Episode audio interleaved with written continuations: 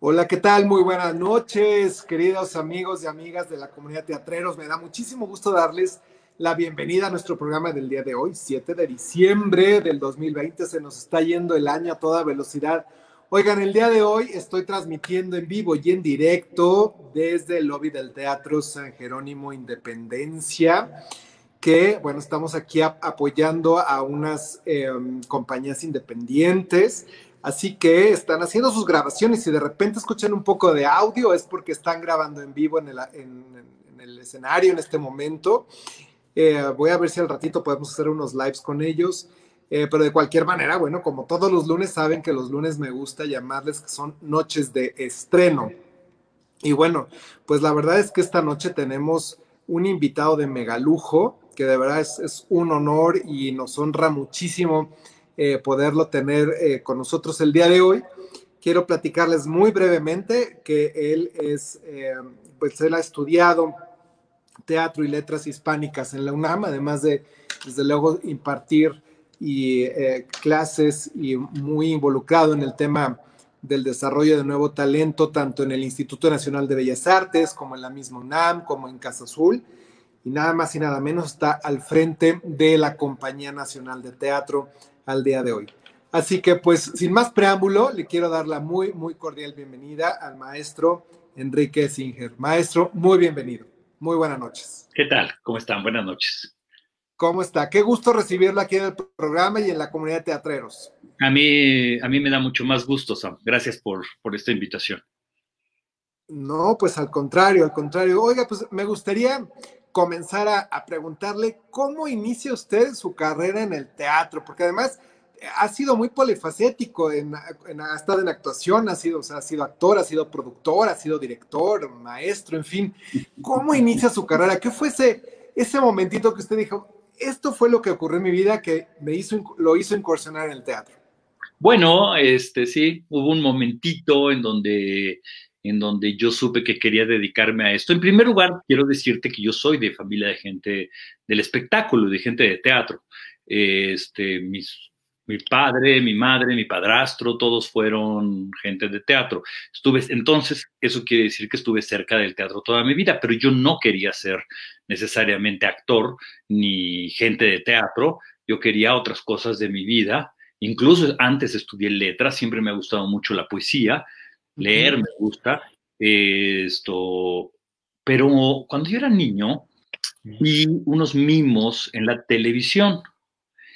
Quiero decirte que en aquella época la televisión era en blanco y negro y además había tres canales, ¿de acuerdo? Dos, cuatro, cinco, el ocho todavía no existía y el canal 13 Entonces, en uno de esos canales vi unos mimos trabajar. Eran unos unas personas pintadas de blanco que hacían pantomima. Entonces yo dije, yo quiero, no, no es que yo quiera hacer eso, sino que me llamó muchísimo la atención y pensé, qué maravilla, yo era un niño, qué maravilla, qué bonito, qué mágico, porque, porque de alguna manera ellos nos hacían visible lo invisible. Mm. Esta capacidad me hizo recordar este gran mimo francés Marcel Marceau, extraordinario exponente justamente de ese género. ¿no? De ahí venía todo. venía de Marcel había otros mimos, Jean-Louis Barrol y muchos otros mimos, pero él era el mimo famoso, ¿no? yo dije, qué bonito. Total, pasaron los años y, este, y un día me enteré, yo estudiaba letras hispánicas, y un día me enteré que había un taller de pantomima. Ok. Yo dije, ay, me voy a meter. A ver de qué se trata esto, ya para vivirlo. Exacto al mismo tiempo, este, yo dije, bueno, está muy bien estudiar letras, me gusta mucho, es cultura general de alguna manera, pero pues yo puedo seguir haciéndolo de manera autodidacta, yo puedo, yo puedo leer y puedo... Este, entonces me metí a este taller a ver qué es lo que pasaba y pues me fascinó. Mm. no nada más me fascinó, sino sino un amigo y yo, miembros de ese taller, estuvimos ahí, no sé, uno, dos años, no recuerdo ya cuánto tiempo, fue hace mucho. Estamos hablando hace tres años, una cosa así. Mucho tiempo que yo empecé mi carrera. Eh, y entonces él y yo nos fuimos a trabajar a la calle y armamos una, armamos una rutinita Ajá. De los dos y nos fuimos a Chapultepec a trabajar. Quiero decirte que en aquella época nadie trabajaba en la calle y no había mimos en la calle ni había No. cosas así. Era, Claro, otro, era otro momento justo. era otro momento totalmente distinto de México. Y entonces llegamos a trabajar, empezamos a trabajar, hicimos nuestra rutina, nos divertíamos mucho. Digamos que yo empecé a trabajar en la calle. Ahí fue mi primer trabajo. Y, de, y entonces eh, tomé la decisión de dedicar mi vida exclusivamente al teatro. Y Al dije, teatro. quiero hacer teatro. Me, me metía en la facultad de estudiar literatura dramática y teatro. eh, y empecé a estudiar teatro. Que al final del día es, es una industria muy demandante, compleja y abrirse camino y sobre todo al nivel que usted tiene, pues no es cosa menor. Bueno, yo pienso que así son todas las carreras en realidad. Supongo que para ser un médico, para ser un actuario, para ser un lo que sea, pues hay que, hay que trabajar mucho, hay que estar ahí, hay que ser ambicioso, hay que dedicarle todo el tiempo. Entonces yo siento que está o sobrevaluado o minusvaluado. Este, cualquiera de las dos opciones. Yo creo que es, un, es una manera de, de, de trabajar, de estar en una profesión, un oficio, y que pues con los años uno, uno se va haciendo cada vez más conocedor con, la, con el oficio, uno, uno va conociendo mejor el ámbito y, y, te vas desenvolviendo mejor. Entonces, pues en realidad yo me siento, y de verdad no es una, no es demagogia, yo me siento como si estuviera empezando mi carrera. Cada nuevo proyecto, cada nueva cosa que hago es, es volver a empezar a aprender, a enfrentarte a los mismos problemas que te enfrentabas cuando empezaste. Claro, hay un know-how. Que, claro, hay, hay, una, quizás hay justo una experiencia, una curva de aprendizaje, una, sí. una, sensibilidad, me atrevería a decir. Creo que más en el argot del teatro, pues las tablas que se van ganando justamente en el camino, ¿no? Así es, es son las tablas, porque esto es un oficio, Sam. Esto es un oficio que se aprende haciéndolo. Uh -huh. es, es, muy cierto. Ajá. No, es muy cierto. Y además es un oficio fascinante. Yo, yo soy un apasionado de estar del otro lado, es decir, en la butaca. yo valoro mucho el trabajo de ustedes. Sí, es fascinante y al mismo tiempo es muy duro. Te enfrentas a muchas, muchas cosas feas y a muchas cosas muy hermosas.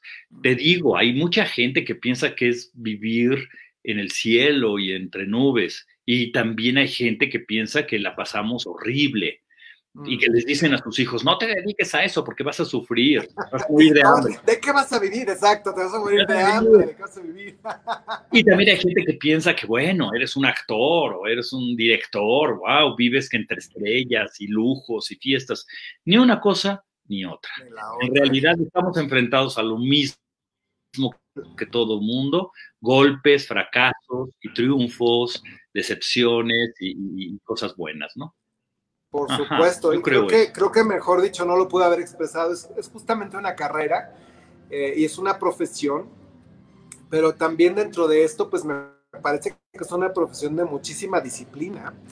Y retomando un poco sus palabras justamente, pues creo que el, la capacidad de, eh, en su caso, de dirigir, de producir e incluso de formar nuevos talentos hasta al, al, frente de la Compañía Nacional de Teatro, pues el mantenerse fresco, el mantenerse vigente, el mantenerse con nuevas propuestas, porque al final del día es una industria que depende completamente de la creatividad.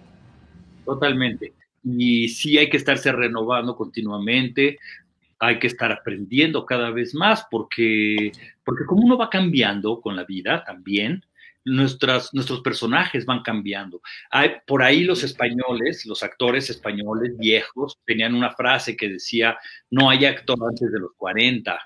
Un actor ah. se hace, una actriz se hace hasta que se acaba su primer par de zapatos en el escenario. Es decir, pareciera que, que es una carrera que se hace con los años. Y un actor que ya lleva 30, 40 años, 5, no sé, es un actor mejor que un principiante, por supuesto. Pero bueno, supongo, vuelvo a lo mismo. Así son todos los oficios, así son todos los trabajos, ¿no? Incluyo el claro. tuyo, seguramente, seguramente entre entrevista y entrevista vas aprendiendo cada vez más, ¿no? Claro, vamos, vamos, también vamos cometiendo errores y vamos este, haciendo tablas también. Ahora con los medios digitales es, es la mecánica. Dime, Sam, ¿cómo, no, ¿cómo vamos a, a ser mejores si no cometemos errores? Así es. Yo, y, pero creo que lo importante es equivocarnos y aprender de ello. Y nos vamos a volver a equivocar en otra cosa probablemente, pero es parte de este aprendizaje continuo, ¿no? Sí, por ahí alguien me decía que el tonto, no, para no decir una palabra más grande, no es el que se equivoca, es el que se equivoca dos veces en lo mismo. Yo creo que no, yo creo que es el que se equivoca tres veces en lo mismo, ah, porque yo me he equivocado muchas veces, dos veces en lo mismo y pues ni modo, pero ya una tercera ya espero ya no. Pero sí, son carreras de aprendizaje, ¿no? No, por supuesto. Bueno, y hablando de eso justamente, quizás de este, de este camino de prueba y error y de, de aprendizaje, seguramente va a haber un sinfín de anécdotas eh, eh, en su camino eh, al frente, bueno, en, tan amplia trayectoria, pero en, su, en, su, camino, particularmente al frente de la Compañía Nacional de Teatro, alguna anécdota que nos pudiera compartir de alguna producción, de que diga, uy, nos pasó esto y lo logramos sacar adelante de esta manera. Ay, Dios mío. Debe haber este, para un libro, seguramente, pero. tal vez no en, este, no en esta eh, época en la que he estado en la compañía, eh, donde, bueno, sí hay muchos accidentes, muchas cosas que van pasando en el camino y que uno tiene que ir solucionando. Este, pero sí me han pasado cosas muy fuertes. Me pasó en una ocasión, por ejemplo, que hicimos una obra muy grande, una obra de Emilio Carballido, se llamaba El mar y sus misterios.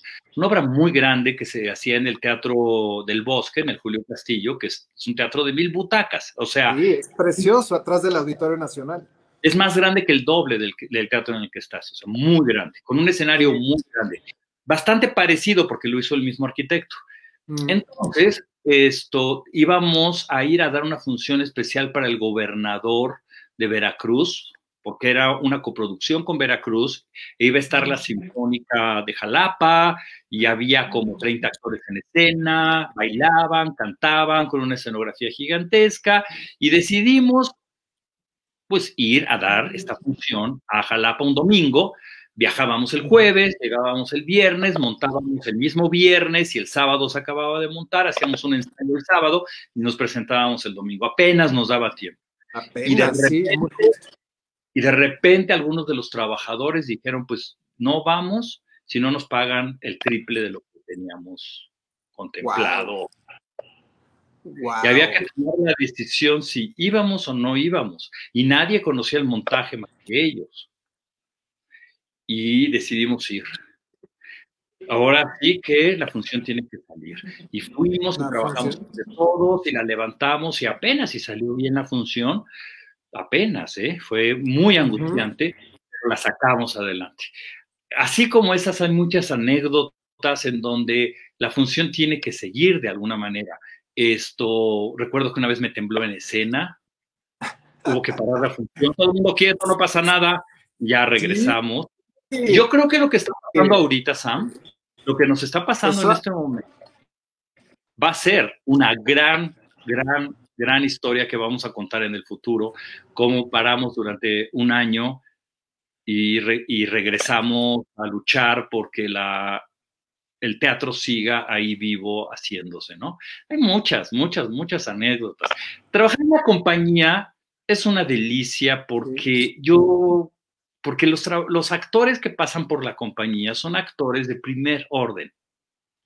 Son actores de teatro son actores muy profesionales, muy entregados al, oficio, al trabajo, y que cuando salen de la compañía, porque muchos de ellos salen, todos, casi todos acaban saliendo de alguna manera en un momento, esto salen y son reconocidos por su calidad en donde se presenten. La compañía no nada más es un lugar en donde presentamos obras de teatro que tienen gran calidad o por lo menos quieren tener gran calidad, sino también son generadores de un gran talento y de muchos actores que tienen una formación muy fuerte, muy, muy estable, muy seguida, y que cuando salen a hacer televisión o salen a hacer otras cosas, ya me ha tocado, Sam, me ha tocado que son muy reconocidos por, este, por directores y por productores. Este, si trabajar en la compañía es una delicia, somos, somos realmente afortunados de tener una compañía nacional.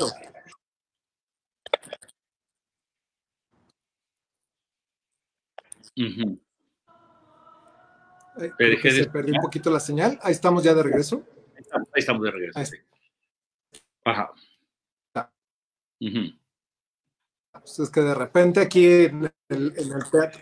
Sí, no, no, pero estamos muy bien. Estamos, es parte de los retos de la transición, ¿no? La compañía. Pues ese es el problema. Por, mucho sentido, cultura el país, primero que nada. ¿Perdón? Que, ese es el. Ahí, estamos, creo que ahí estamos. Sí, ahí estamos, ¿no? Sí. ¿Qué más? Sí, decía que, justo la Compañía Nacional de Teatro, pues es, es, una compañía que nos ha dado, primero que nada, en mi punto de vista, cultura al país.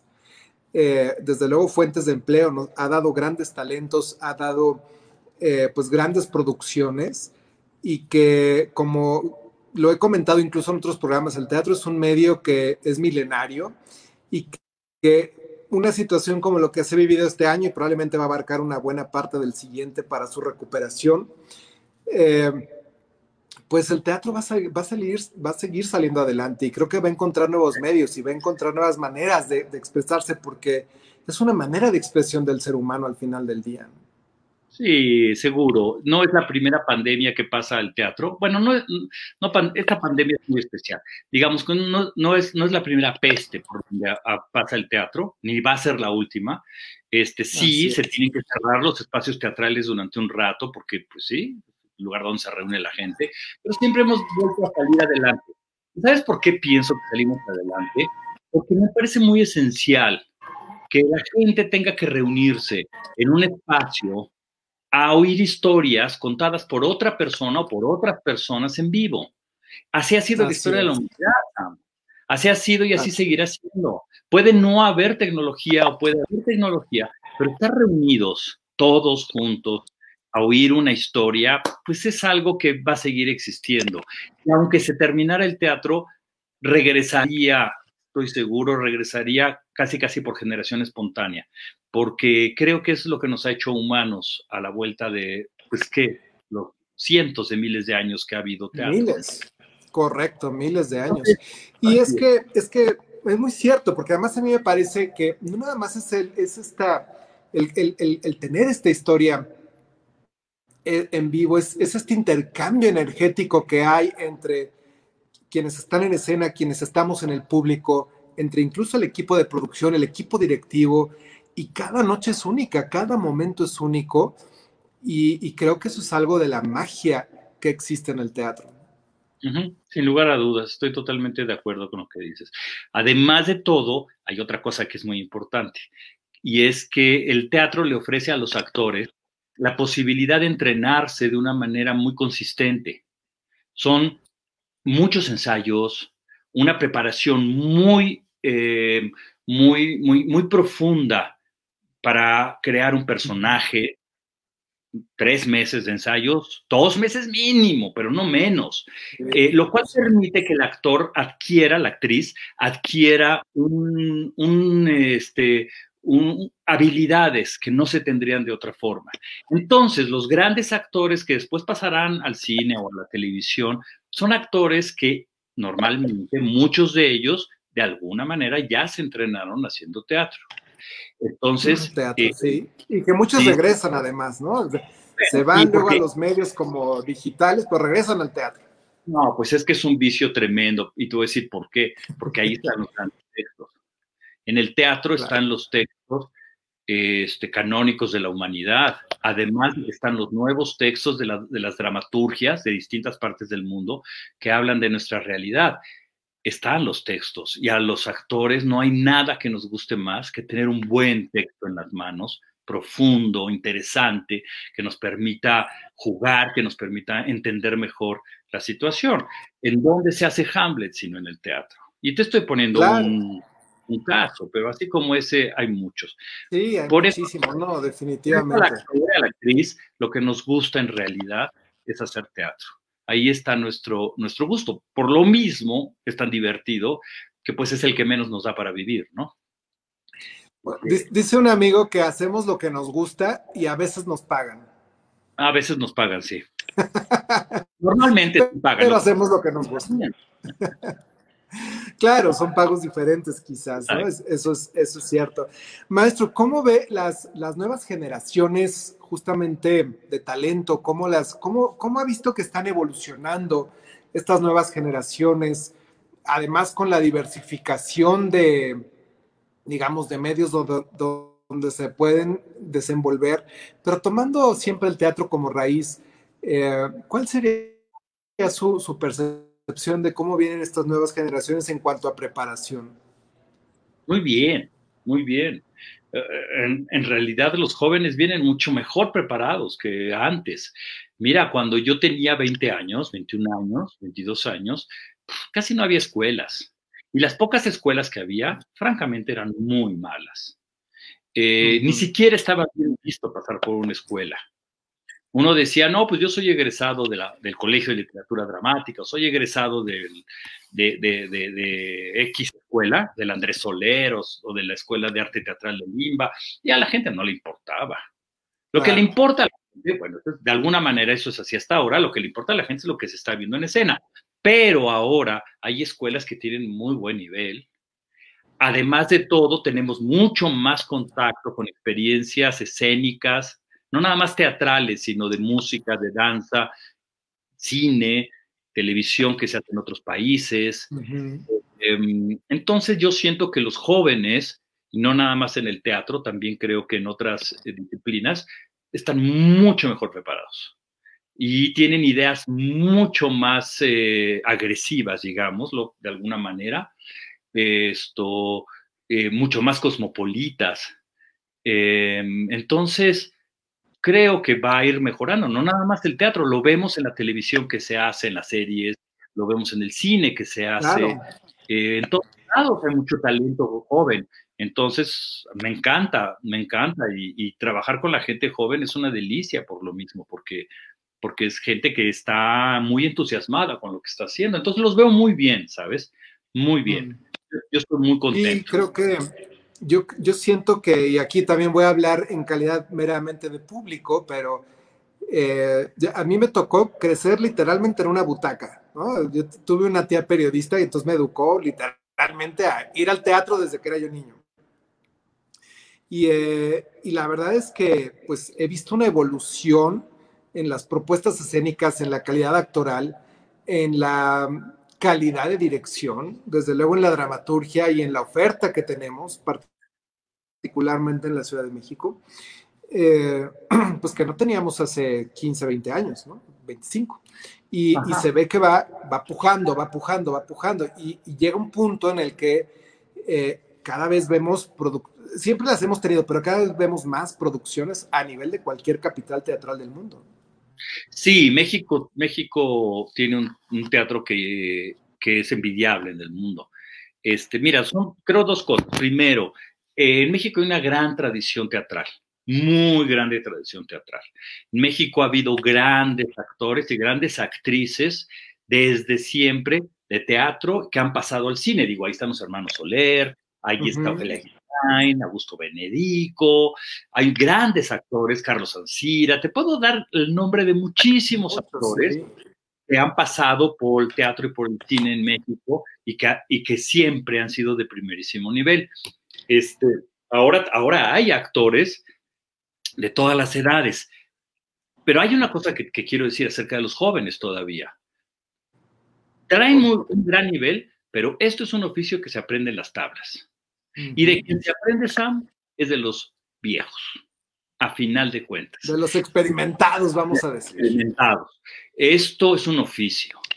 Es un oficio en donde hay maestros, en donde hay principiantes que por más estudios que traigan e ideas novedosas que traigan, tienen que voltear a ver a los maestros que llevan años en las tablas, a ver cómo hacen las cosas. A final de cuentas es así. México, por suerte, es un país con una gran tradición. Mira, en México existe todo tipo de teatro. Sí, es, es maravilloso eso. Hay un teatro comercial de alto nivel. Hay un teatro comercial de mediano nivel. Hay teatro artístico de altísimo nivel, y lo ha habido durante muchos años. Y también hay teatro artístico de bajo nivel. Hay teatro popular. Hay teatro sagrado. En México es de los países en donde, de los pocos países en el mundo que tienen un tipo de teatro que todavía trata de ponerse en contacto con los dioses. Así te lo pongo. Como el antiguo teatro griego. ¿Qué mm. es las pasiones de Cristo sin un tipo de teatro sagrado? es muy cierto que lo vemos simplemente en Iztapalapa, ¿no? No, y en todos los pueblos hay. por, poner un ejemplo, por poner un ejemplo. famoso, ¿no? Pero, pero el, tipo de representación escénica que, habla de Dios y de los dioses, lo tenemos en México. Tenemos todo tipo de teatro. Hay teatro de cámara, hay, incluso hay teatro que va a la casa de uno, hay, hay teatros, todo el teatro en donde estás, que es un tipo de teatro intermedio, que es institucional de arte, pero también es el comercial. En fin, México tiene incluso experimental. Hay, muchísimo teatro experimental. La UNAM tiene una gran tradición de teatro experimental que tiene muchas décadas. Bueno, en realidad la universidad, déjame decirte, que desde que nació hace 100 años, ciento y pico de años, que se fundó, eh, la universidad como la conocemos ahora, con Justo Sierra, de momento en el que apareció, apareció el teatro universitario. Lo, de, las primeras, cosas que hizo el teatro universitario fue traer a Valle Inclán, ese gran autor español, este, para que diera una plática sobre teatro. México es un país lleno de teatro, rebosa teatro. A la gente Mira, cuánta gente, no sé si a ti te pase, pero cuánta gente a mí no me dice, ay, cómo me hubiera gustado hacer teatro, cómo me hubiera gustado ser actor. Sí, sí, cómo no. Entonces, es, una, es un lugar interesante, es un lugar bonito, es un lugar profundo, etcétera, ¿no? Creo que tiene varias, varios colores, varias formas de hacerse. Mm, me parece fascinante. Así es, así es. No, yo coincido completamente. Eh, maestro, y una pregunta un poquito en, ese sentido, pero una, en una vertiente, digamos, em, desde otro ángulo. Eh, ¿Cómo están nuestros dramaturgos? Eh, ¿Será que nos, ahí es donde quizás nos falta un poquito más desarrollar más dramaturgos o los dramaturgos que hay no están encontrando productores?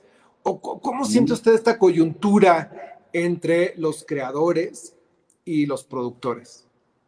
Es una pregunta muy complicada la que me estás haciendo. es, fácil decirte, hay grandes dramaturgos en México. Bueno, sí, ha habido, sé que los hay. grandes dramaturgos, ¿no? Sigli, Leñero, este, desde siempre. Sucede una cosa con la dramaturgia. Yo siento que la dramaturgia no está tan bien pagada, mm. ¿sabes? Esto, siento que la dramaturgia eh, ocupa un lugar dentro de la producción teatral que no, que merece más, digamos. No estoy diciendo demeritada, porque no se puede demeritar lo más importante, porque lo más pues importante es la dramaturgia. Una buena dramaturgia es un buen teatro. Ahora, por suerte tenemos buenos dramaturgos y sobre todo buenas dramaturgas.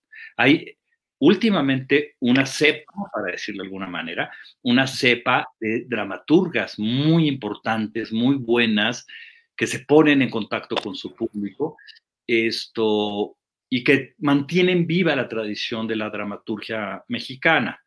Yo creo que, hablando de los productores, Sam, lo ligaste con los productores, ¿no? Sí, sí, exacto. Primero, creo que los productores comerciales, para decirle de alguna manera, esto, eh, y los productores semi-comerciales, pero que los hay, como el caso de los productores que trabajan justamente en los teatros del Seguro Social, etcétera, que eh, deberían de apostarle un poco más a la dramaturgia mexicana. Eso lo creo. Sí, ¿no? Creo que, creo que estaría bien. Voy, voy, a aprovechar para lanzar. Vamos a hacer. Voy a ver si hacemos un panel de productores, a ver así, y hacemos un match de productores. Se te está cortando, estoy oyendo muy bien. Ah, a ver ahí, a ver, voy a mover un poco, a ver si ahí me escucha mejor la señal. Ahí está mejor. Decía que sería, sería muy interesante, se me está ocurriendo hacer aquí en el programa un panel de encuentro entre productores y dramaturgos y dramaturgas. 100%. 100%. Que los dramaturgos estén en contacto, entren en contacto con los productores y que puedan platicar de qué les interesa unos y a otros, porque yo creo que ese contacto entre los productores y los dramaturgos mexicanos todavía podría ser mayor y podría darle al público un tipo de teatro más cercano a su realidad, que eso es lo más importante. Eh, muchos de los dramaturgos están, digamos, eh, están cerca de las instituciones públicas como el LIMBA, como la UNAM, la Compañía Nacional de Teatro, pero siento que con los productores privados no están tan cerca como podrían estar.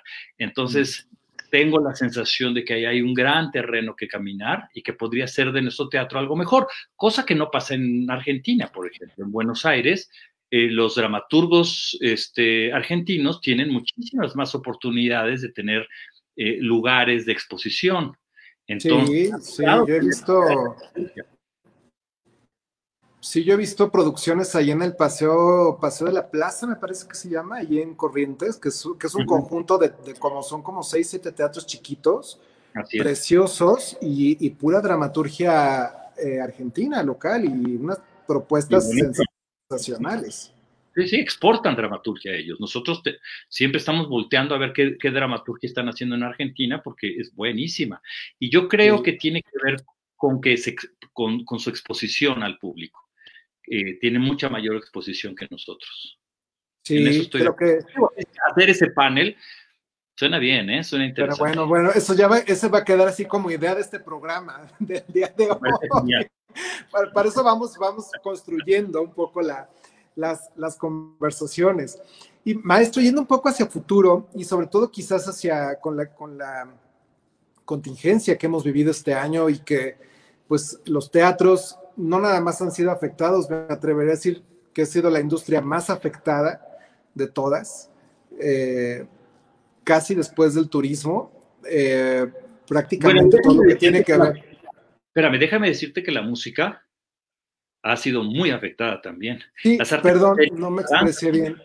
el arte y la cultura en vivo. Sí, el arte escénico, ¿no? Sí, exacto. Todo lo que sea arte y cultura en vivo creo que es lo más afectado, ¿no? Tristemente. Sí, estoy de acuerdo. Eh, pero, ¿qué pudiéramos aprender al respecto hacia futuro? ¿Qué podríamos aprender? Sí, o sea, por ejemplo, de, bueno, ok, pues inevitablemente ya este año se pierde para la industria, para el sector, pero ¿qué quizás, eh, seguramente hay una curva también de aprendizaje de, de todo esto, ¿no? Bueno, mira, yo creo que eh, creo que en primer lugar la aparición de tecnologías de alguna manera nos va a traer algo. No sé muy bien qué todavía, no sé exactamente cuál es la dimensión del asunto, pero estoy seguro de que va a haber algo con la tecnología que nos va a permitir jugar con eso y tal vez vaya a haber una reflexión profunda. No lo sé todavía. No creo que se vaya a tirar a la basura eh, toda la experiencia tecnológica que ha habido. No lo creo. no, no, yo tampoco no creo. Lo que pasando ahorita, vaya, lo que estamos viviendo ahorita, que yo estoy en mi casa, tú estás en el Teatro San Jerónimo y estamos platicando. Híjole, ¿cuántas posibilidades no abre para que hagamos cosas? Y no nada más me estoy refiriendo al resultado artístico, estoy refiriendo también a los procesos creativos. Podemos hacer muchas cosas, podemos tener contacto con todo el mundo, ya, de otra manera, no sé, entonces siento que eso es algo que va a ocurrir, que va a haber una reflexión y probablemente vaya a haber un, rebote de todo esto a favor de la creatividad. De hecho, ya lo ha habido.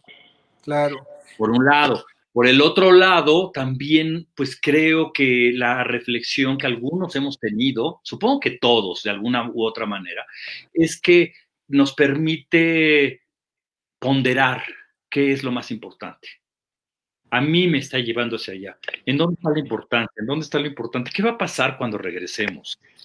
Cuando ya haya la pildorita maravillosa que nos salve de esto o la inyección que ya desaparezca. ¿Cómo vamos a hacer?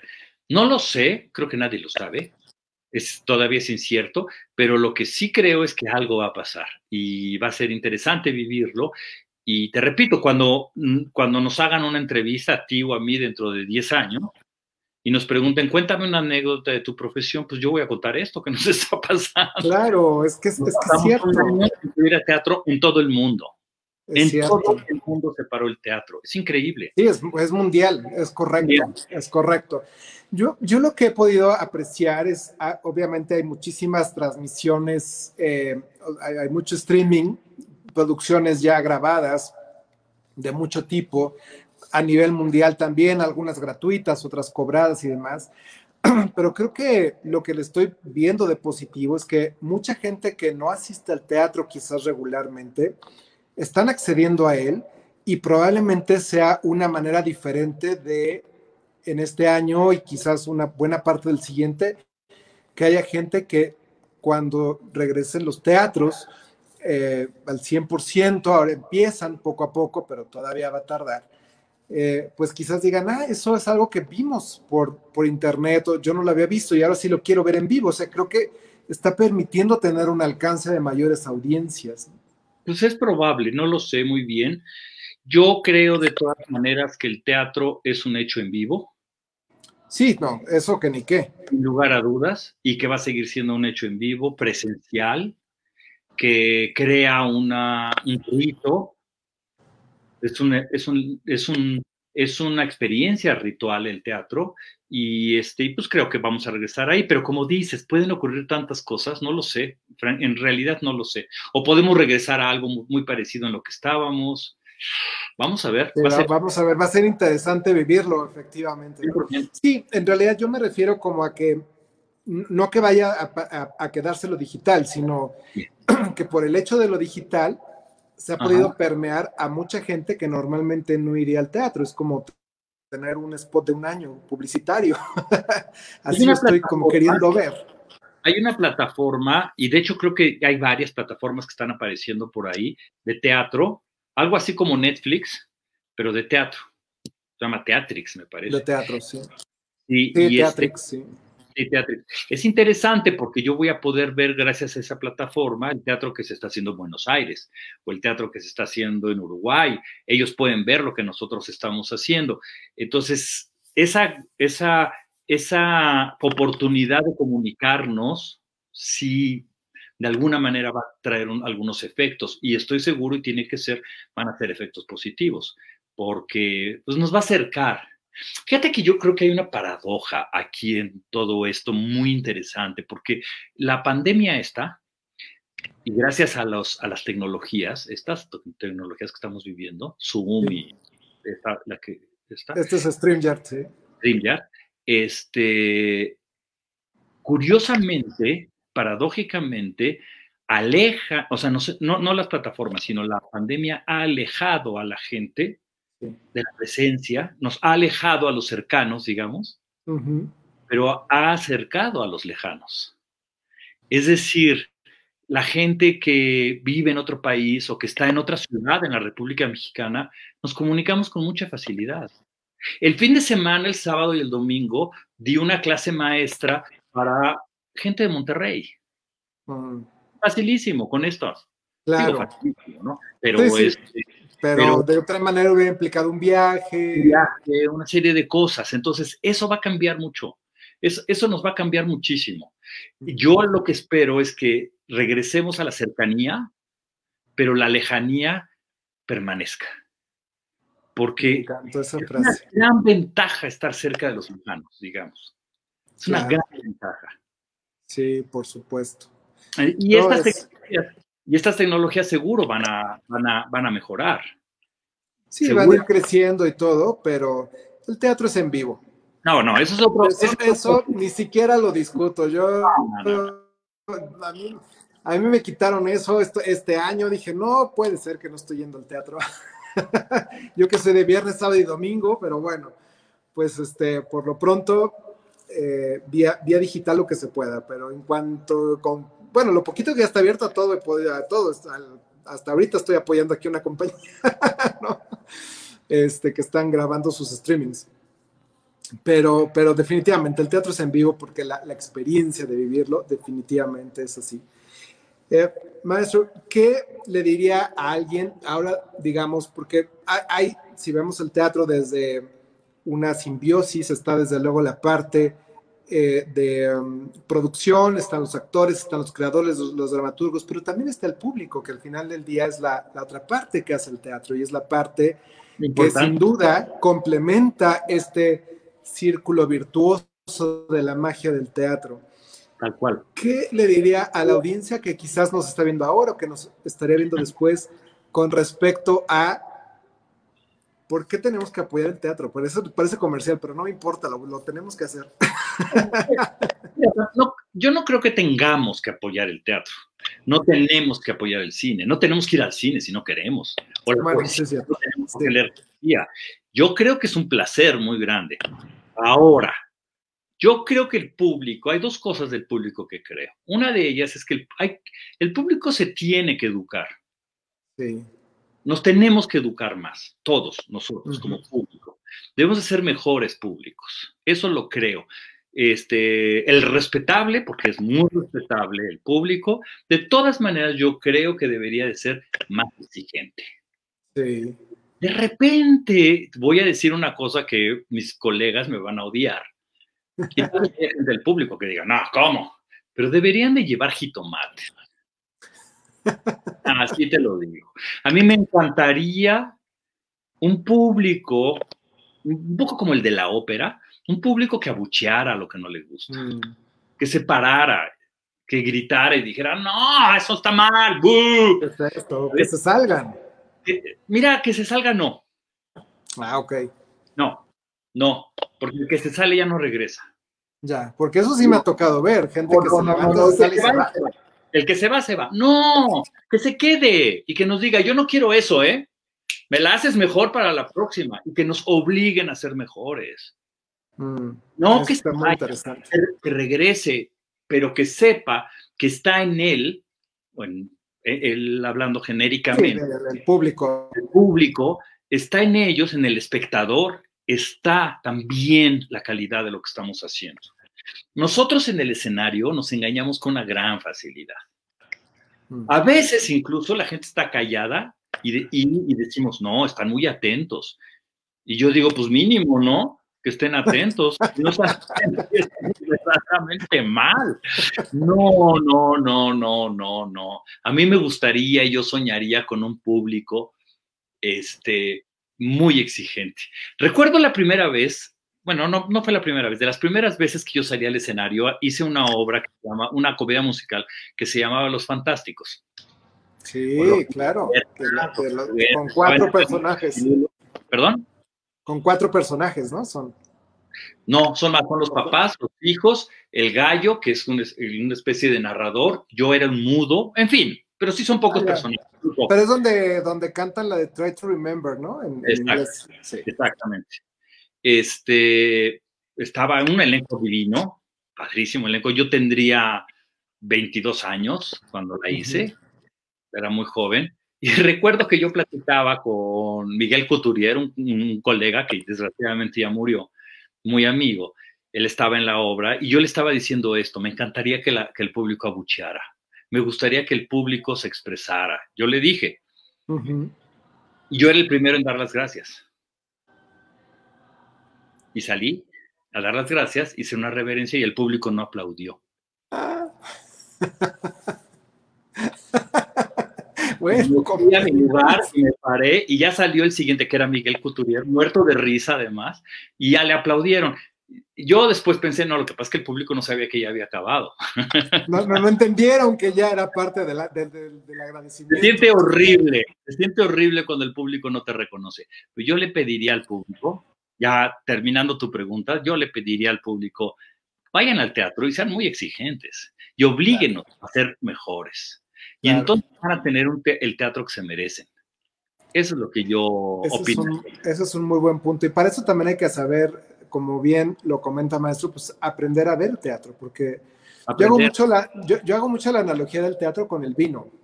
Ajá. como que, o sea, hay que saber, hay que saber de cepas, hay que saber de uvas, hay que saber del terroir, hay que saber de, del proceso de, de creación de un vino para entender los aromas, las texturas, los sabores. Así es el teatro. De pronto a veces hay que conocer hasta la historia del dramaturgo, del director, para entender el mensaje que nos están comunicando. porque a veces no, es, no, es, no se cacha tan al principio, pero cuando se va entendiendo el, el, contexto sobre el cual fue escrita una obra determinada, deja muchos mensajes muy claros. Así es, lo, lo mismo pienso. Y creo que también incluye eso una buena actuación. ¿Qué significa una buena actuación? Mucho más refinada que otras actuaciones, un buen actor y no irse con la finta de la fama, sino irse con, con la calidad real. Como dices, un buen vino. ¿Cómo sabemos que un buen vino es un buen vino? Pues porque lo probamos y porque es muy rico. Así es. mejor que otros. Saber comparar, saber ser más exigentes. Eso es lo que creo, apropiarnos del teatro. O sea, creo que al público todavía le falta apropiarse del teatro, hacer lo suyo y cuestionar a todos aquellos que nos subimos al escenario de una manera improvisada. Como decía Julio Castillo, a los piratas del teatro, que abordan el teatro nada más, como piratas. Saberlos distinguir y decir, no, quítense. Esto están improvisando. Y eso es lo que pasa en la ópera. La ópera que a la gente no le gusta, la gente abuchea. Sí, y siempre, y, la, y los, los cantantes, los directores de escena, los directores musicales, son de una exigencia tremenda. Y no son de una exigencia tremenda nada más porque ellos sean exigentes. Son de una exigencia tremenda porque tienen un público muy exigente. Tienen un público que si se le sale un gallo al cantante, uy, quiero ver. Sí, no, no, olvídese, no. Horrible. Por supuesto. yo creo que la gente tiene que, tiene que hacerse consciente de que, de que nosotros, los actores, estamos ahí presentes y los estamos sintiendo, eh, los estamos escuchando y que de alguna manera esa comunicación con el público tiene una responsabilidad también para el público. Por supuesto. Lo creo. No, es, y es, es una responsabilidad que, que pues conlleva justamente la disciplina. Sumado, digamos, quizás con el, con el talento, eh, me atrevería a decir. Así es, estoy de acuerdo. Creo que se salió y me dejó solo aquí con toda la gente. Oh, oh, me quedé solo. Bueno, yo estoy viendo aquí que hay gente muy querida que me está viendo. El mismo Mel, está Carlos Orozco, Carlos y Azalia Ortiz, dos actores que fueron de la Compañía Nacional de Teatro y que son actores de primera. Ay, mi queridísimo Arturo Ríos, mi carnal. Arturo Ríos, que es un actor, es más grande que yo. Este, gran actor, un actor de primera, pues les mando un saludo a todos. Absolutamente. Pues me dejaron solo, pero ya no sé si me están escuchando la gente. Si alguien, si alguien puede escribir, si me están escuchando o simplemente estoy hablando, aquí estamos. Perdón, me sacó aquí la, plataforma. Sí, pero yo te serví como entertainer de la gente para que... Perdón, perdón, mil disculpas. Pero eh, ya están aquí, justo empezando a, enviarnos algunos comentarios ya para despedirnos. Eh, eh, Carlos Orozco le dice, maestro, lo estamos disfrutando mucho. Dana Baker dice, gran programa. Muchas gracias, Dana, te mandamos muchos saludos. Eddie James dice, saludos súper invitado, es muy cierto, súper invitado, es una noche de gala. Diana Bedoya también nos felicita por el programa. La verdad es que ha sido una delicia esta conversación, maestro. Eh, a Sale Ortiz, maestro, lo quieren, le, mandan ah, saludos ahí. Azalia fue actriz de la compañía hace poquito y está ahorita ya trabajando en otras cosas. Gente muy querida, sí. Ya, sí, no, seguro. Pues son algunos de los comentarios de quienes nos están viendo en vivo. Algunos eh, seguramente lo verán después y bueno, desde luego ahí, ahí quedará el programa. Maestro, yo le agradezco muchísimo su tiempo y su disposición para estar con nosotros en la comunidad. Ojalá sea la primera de muchas veces que lo podamos tener de invitado. Ha sido una, una delicia de plática. Yo quisiera preguntarle muchísimas cosas más y platicar muchísimas cosas más. Así que, eh, por favor, esta es su casa y muchas, muchas gracias por el espacio. Al contrario, muchas gracias a ti y a todos, Ha sido muy Muchas gracias. Muchas gracias. Se nos pasó el tiempo volando. Eh, pues muy buenas noches, querida comunidad de teatreros. Y como siempre, nos vamos a ver el próximo lunes, que ya estaremos pues prácticamente 14 de diciembre, entrando en la recta final del año, en punto de las 7 de la noche, aquí por Mood TV. Muy buenas noches y hasta pronto. Gracias a todos.